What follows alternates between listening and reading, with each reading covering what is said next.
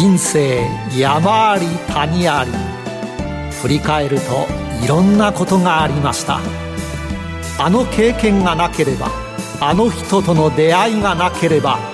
今の私はありません。それでは物語の始まり始まり。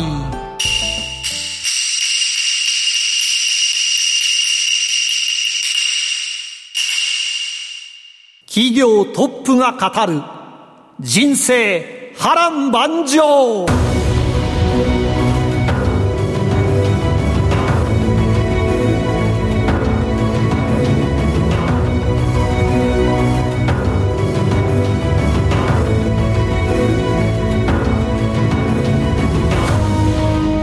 この番組は企業トップをお招きしその波乱万丈な人生にスポットライトを当てるヒューマンインタビュー番組です。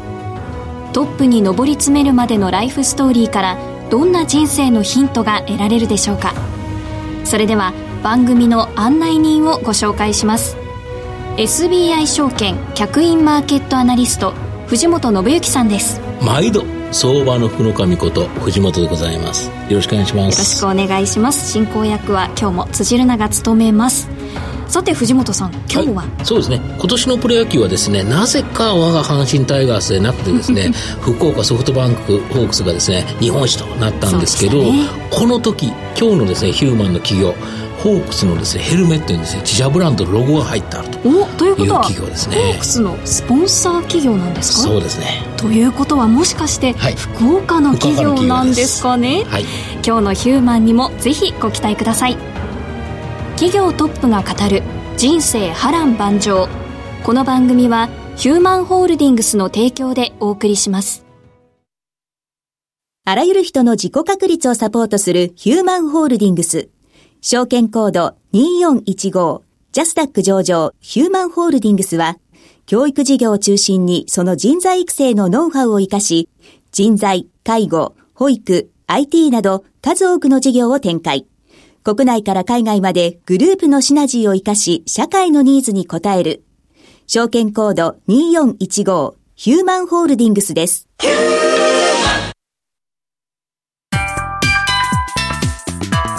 代ヒューマン。ここ東西それでは今日のヒューマンをご紹介します。第7回のゲストは、証券コード3542東証マザーズ上場、ベガコーポレーション代表取締役社長、浮城智和さんです。よろしくお願いいたします。よろしくお願いいたします。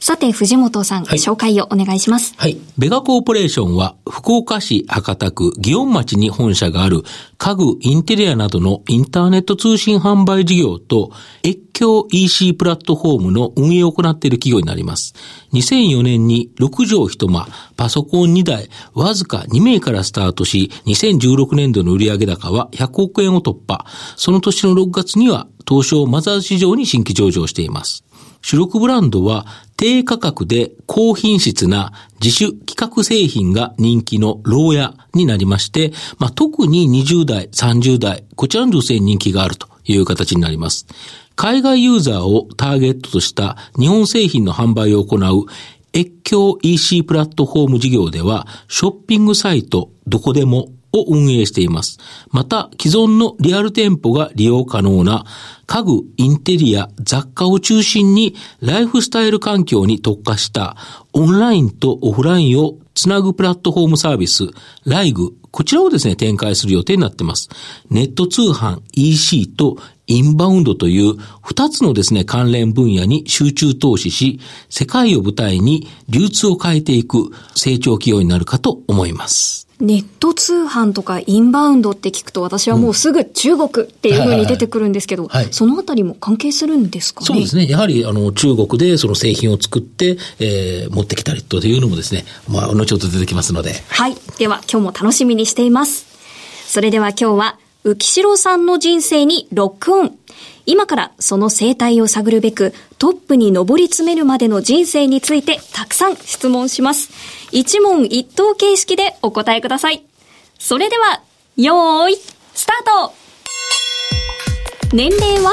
?40 歳です。お父さんの職業は？えー会社役員です。兄弟は何人？二人兄弟です。子供の頃は一言で言ってどんな子？えー元気だけどわがままだけどリーダーシップがある。みたいな感じです。勉強スポーツどっちが好きでした？あ、これはスポーツですね。初恋は何歳ですか？えー小学校1年生で、相手はどんな感じの子でしたか？うん背が高くてスラッとした子でした。国語算数英語社会理科どの科目が一番得意？国語の古文ですね。一番好きな芸能人スポーツ選手など有名人は？えー、イチロー選手です。一番尊敬する人は誰？孫正康さんです。子供の頃は何になりたかった？警察官ですか。また社長になると思っていましたか？うん、半分ぐらい思ってました。社会人1年目はどこでスタートしましたか？好えー福岡のお会社ですね。きな言葉座右の銘などありますか？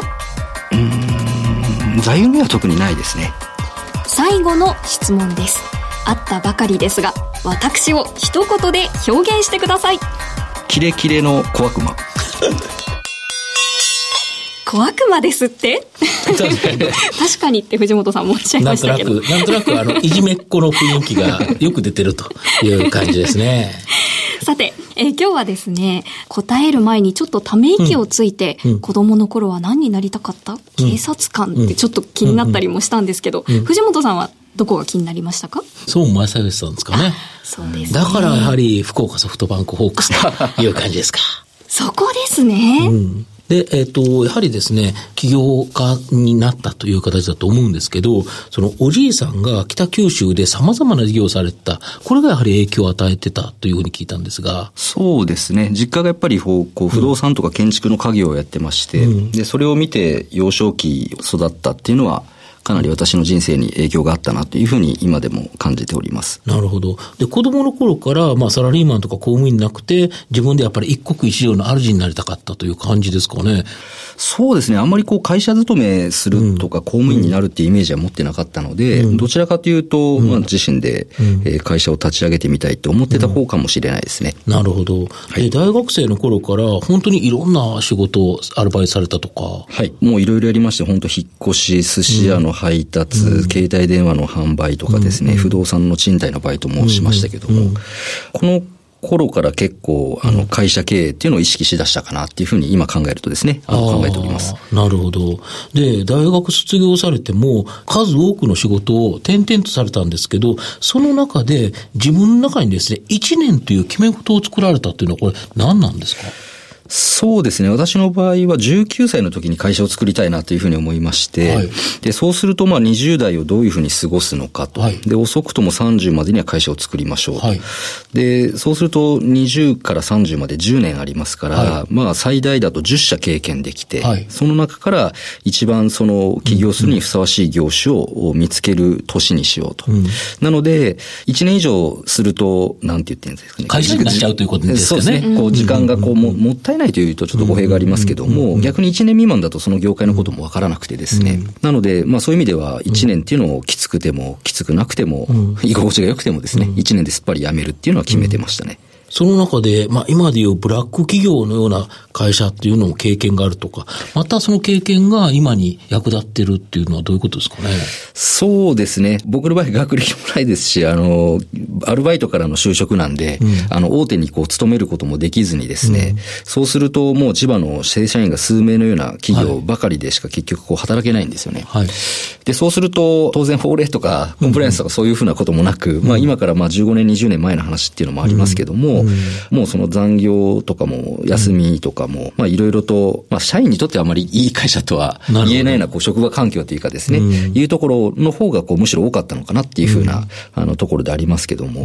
まあ今となってはですね、逆にそういう経験をしてきたことが、あの今の会社経営に生かされてるんじゃないかなっていうふうに、あの思ってますんで、まあただ当時は結構きつかった、肉体的にもきつかったなと思いますけど。はい。ただやはりその経験があるからこそ、その逆に普通に働働く人の気持ちがよくわかるということですかね。そうですね。やはりその離職の高い会社とかで働いてたんで、ここまですると結構従業員が文句、ここに対して文句言うなとか、ここまですると、これぐらいで本当に退職していくんだなとか、いうふうなところは、ある意味、あの、身についたかなということで。なるほど。はい。その中で、家具の販売会社、こちらで働いてて、まあ今の家具のネット販売を思いつかれたとか。そうですね。ここもあの、たまたまあの、ご縁をいただいて、まあ、ある意味ラッキーなんですけども、うん、あの、ちょうどこの時私25歳、6歳ぐらいでしたけども、はい、まあ、20代前半はですね、履歴書を送ると大体結構若手だからっていうふうに歓迎していただけるんですけども、さすがにあの、25歳、6歳ぐらいから、あの、履歴書にもう3社ぐらいこう、会社が変わっていて、で、そうすると、あの、会社が変わりすぎたっていうふうになるじゃないですか。いうふうなところから結構こう、履歴書を送っても、こう、7通ぐらい送り返されてきてですね、はい、で、それでようやく8社目に、あの、家具の卸売りの、あの、地場の大手の会社さんが拾っていただいてですね、で、そこでまず、私はあの、家具っていうよりも、こう、この会社さんが貿易をやってましてですね、はいはい、で、貿易に非常に興味があって、あの、入れていただいたと。で、そこから、あの、一方では、あの、インターネット企業が、いろんなところで、いろんな業種のネット企業が伸びていて、何かをネットに結びつけるとどうなるのかっていうことは非常に興味がありましたよ。と。で、そこでちょうどあの、家具業界に入った時に、通常あの、小売業になりますんで、流通業になりますんで、在庫を先に持っていただいて、で、それが売れると、ユーザーさんが買って帰って、で、その後に商品補充っていう流れだと思うんですけど、家具の場合はもう物が大きいんでですね、全部店頭にこう並べれないんですよね。はい、そうですね。なので、例えば店頭にブラウンカラーを置いて、ユーザーさんにはホワイトのカタログを見せてあげて、まあそうですね。で、ホワイトっていうと、あの、ホワイトのソファーを倉庫からエンドユーザーさんのご自宅に直送するっていうふうなことが業界慣習として行われていましたと。で、そこで家具のネット販売っていうのはどうなるのかなっていうふうに結びついていったっていうふうな流れですね。なるほど。はい。で、そこで起業されようとしたときに、最初のスタートは本当に6畳一間のアパートで、パソコン2台からスタートされたそうなんですが。そうですね。もう本当自宅、まあ厳密に言うと自宅一室みたいなところになりますけども、うん、えー、電話番号とファックス番号同じみたいなところから、はい、インターネットだけつないで、はい、ひたすらホームページを作るっていうところからのスタートですね。はい、それはいろんな商品を、家具の,、あの写真ファイルをアップして、はい、もういろんなやつ並べていくと。そうです。やっぱり楽天とかヤフーとかっていうようなショッピングモールの中で売られてたんですか？そうですね。最初はあの人数もあのいない点と、あとあのシステム開発ってなるとやっぱり工数もかかってきて資本力も必要になってくるんで、最初の時点はショッピングモールを活用する形で、まあモールの中であればですね、出品作業等もすぐできますので、そういう部分で立ち上がりのところはモールを活用するというふうなところからのスタートでした。なるほど。あと、家具のそのネット販売っていうのは、最初はやっぱ好調だったんですよね。そうですね。比較的書好きからですね、うん、あの、順調にここはスタートできたかなっていうふうに思っておりまして。うん、ただ、ライバルとか直販とかいろいろと、なんか戦いが出てきたとか。そうですね。あの、2004年の設立ですけども、うん、2006年ぐらいまではそのやり方でですね、うん、あの、メーカーさんから写真もらって、うん、あの、並べて販売っていう形でなんとかなったんですけども、さすがに2、3年やると、あの、参入消費も低いんでですね、競争も激しくなってきた。いっぱい出てきたということですね、真似する奴らが。そうですね。で、最終的に、あの、一番きつかったのは、メーカーさん自身がこう、直販を始めてですね、あの、我々の仕入れ値ぐらいで店頭に出てくるっていうふうなことで、ここで初めて単月で赤字になりましてですね、で、その時にもう少しビジネスモデルのこう根底をこう変えていかないといけないんじゃないかっていうふうなところで、今の PB 商品というか、うん、プライベートブランド、えーはい、そういった商品からの直販に切り替えていったっていうのが2007年ぐらいになりますね。なるほど。そこで、この今の原型である海外工場での自社製品の、まあ、製造委託、そうですね、これを始めたということですか？そうですね。言葉で言うとすごく簡単なことなんですけども、うん、あの、私も貿易の会社に行ったとはいえですね、うん、あの、海外にその会社を通じて行ったこともないですし、貿易の部署ではなく営業職だったんで、全くそこの、あの、ノウハウなんかない状態でですね、貿易を始めざるを得なかったっていうところまで、あの、追い詰められてたっていうのが本音なんですよね。あえー、どのようにそうした海外のこの仕入れルートとか、やったんですか？そうですね。あの、人づてで中国に、うん、あの、知り合いの貿易会社の社長を紹介してもらって、うん、で、彼は彼で日本と取引したいと。うん、で、私は私で、まあ、中国の地のりのあるパートナーが欲しいなと思ってた時なんで、そこで、あの、ご紹介、双方の、まあ、ニーズが合いましてですね、で、その彼と一緒に、こういう商品をどっか探してきてほしいっていうふうなことをお願いして、見つかったら私が中国に行って交渉しながら、で、その商談は全部、あの、通訳でその中国の方に入ってもらって、うん、あの、ロットを下げてもらってですね、うん、そういった中から、ようやく見よう見まねで貿易を始めたというところからのスタートですね。これがだけど、他社と差別化できて、はい、まあ、御社が成長する本当のきっかけというか。そうですね。うん、インターネット販売なんでですね、うん、あの、良くも悪くもやっぱりレビューにたくさん書かれるんですよね。うん、これがあの、商品開発には非常にこう有効だと思っておりまして、例えば、この商品は思ったより硬かったとか、思ったより重かったとか、いろいろこう言っていただけるんでですね、それに基づいて次の製品を開発するっていうことを、弊社の場合は結構心がけてやってたんですけども、ど意外とあの、そこの部分が今考えると良かったのかなっていうふうに思ってましてですね。うん、なので特にこう、商品の、まあ、ヒット商品であったとしても、うん、改善要求みたいな、あの、ことを言われると、うん、もうすぐ変えて対応すると、またユーザーさんが喜んでいただいて売り上げが増えるみたいな、そういうふうな感じで商品開発のこう手応えをつかんだ時期でもあったのかなとかですね、いろんなものが本当あの2006年、7年ぐらいは起こったなという気がしてます。なるほど。これで、このベガコーポレーション自体が大きくなって、まあ、上場まで持っていったっていう感じですか？そうですね。実際、まあ、我々がそこの先駆者であることは間違いないと思っておりますので、うんうん、まあ、いろいろ、あの、そこから10年ぐらい経ちますけども、うん、途中でいろいろ、もちろん今も競合さんたくさんいるんですけども、うん、やっぱりこう、そこの業界を変えていく中で、あの、次、今でいくとスマートフォンがピークの、あの、コマースの時代かもしれないですけども、次は、本当 AR とか VR とかで、あの、コマースが変わっていくのかな、みたいな、あの、気配がこうある中で、そうすると IT 業者としてはこうあるべきで、家具の販売業者としてこうあるべきでっていうことは、一通りこう過去の、まあ我々も13年、14年目に入ってますんで、流れがこう理解できてるんでですね、そういう部分においては、あの時の、まあ思いというか、大変さに比べると、今後起こることなんて多分大丈夫かなと思っててですね、当時ってやっぱり資金がないんでですね、あの、今と当時の違いって資金と人材かなと思ってましてですね。で、当時は本当に単月赤字になって3ヶ月で資金ショートして会社が倒産するみたいな、はい、相談する人もいないみたいな、はい、そういう大変さなんでですね、うん、そういったことっていうのは多分当分起こらないと思うんで、うん、まあそこから我々が原点になっていってるっていうのはもう間違いないかなと思います。なるほど。はい。御社は楽天とかヤフーショッピングなどの、あの、ショッピングモール、こちらのですね、経営の販売主体だったと思うんですけど、自社サイトに注力している理由っていうのは何かあるんですか？はい。あの、創業時期はですね、はい、あの、まあ、システム開発費がかからないショッピングモールの方がですね、はい、あの、便利だと思うんですけども、うん、あの、デメリットはやはりこう、ロイヤリティがかかってしまうと。うん、まあ、そうですね。はい。いう点とですね、うん、ここのあの、ユーザー様はどちらかというと、こう、サイト内に来て検索してですね、ちょっとでも安くないの、いいものないかなって。値段で選んじゃうっていう人が多いってことですよね。はい。で、そうすると、どうしても我々はもう少しアッパーゾーンのユーザーさんに向けてあれしたいところが、どうしても安く売らないといけないとかっていうこともあるのかなと。なので、あの、まあ、あとはそのマーケティングのところで、直接ユーザーさんに、あの、ここはカタログ送りたいなとか、あの、ここはこうしたいっていうふうな、こういうふうに見せたいとかですね。で、そういう細かいところを追求するレベルまで我々の規模がこう、上がってきてしまったのかなと。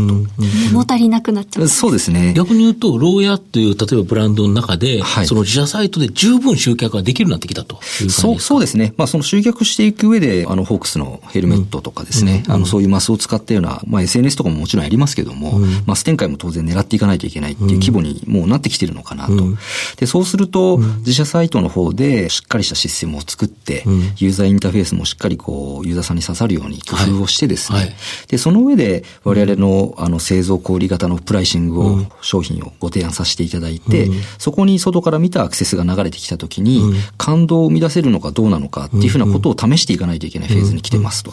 で、そうすると、そこに絶対必要なものっていうのは、えー、商品力力と、うん、それも含めたサイトのブランド力ですね。うん、で、そうした場合は、当然ですけども、あの、固定比率が下がっていきますし、ロイヤリティも発生しないんで、あの、スケールした場合の利益率に大幅な改善が見られていくというふうなことを、もう100億超えたんでですね、あの、ずっとショッピングモールだけで頑張りますっていうふうな規模ではないのかなと。いったことを、ずっと前からこう企画はあったんですけども、いよいよこう実行に移していくフェーズに来てるんじゃないかなというふうに考えています。だからこそそのヘルメットのやつをやったりとかっていうことで、ブランディング、ブランドの価値を上げてるということですよね。そうですね。そこの広告費も確かに値段は高いんですけども、うん、あの、それの何倍も広告というか、ロイヤリティにショッピングモール側にあの支払っているところもあったりするんでですね、うん、そこをどういうふうに振り分けていくかっていう、まあ、あの、過渡期でもあるのかなというふうに考えてまして、なので今後は自社サイト比率を上げていくということは、あの、今後の戦略上重要になっていくんではないかなというふうに考えています。そうすると利益率上がっていきますよね。まあそうですね。はい。それを目指してやっていきたいと思います。もう一つそのインバウンドの越境 EC に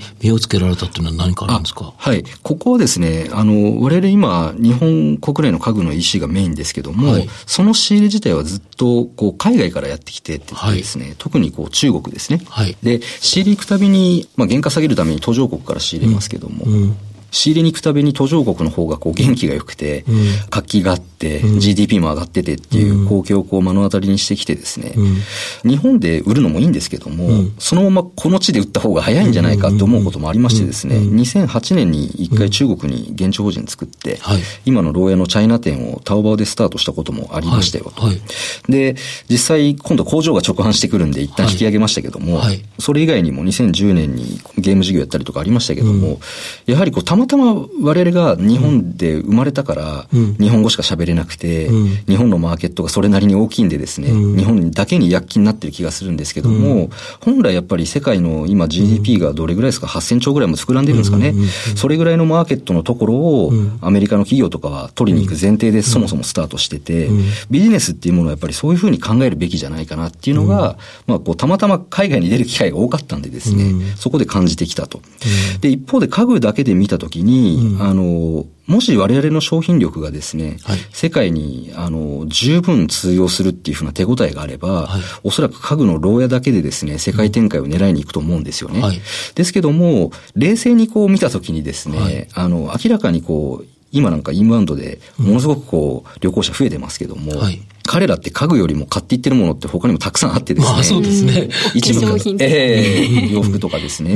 本来であればやっぱりこう、日本企業、日本の製品が海外の方からいいと思われているものを、はい、そのまま世界に売り込むべきなんじゃないかなというふうに思います。はい、なるほど。で、そこを僕たちは、まあ世界に向けてってなった時に、うん、まあ、あの、システム開発もそうですし、うん、言語もそうですし、うん、海外のマーケティングもそうですし、日本のあの、もし僕らがこの商品を持ってたらやってただろうなっていうものを世界に向けて販売してみたいと、そうするべきだっていうふうに思ったのが、どこでものあの、始めたきっかけになるんですよね。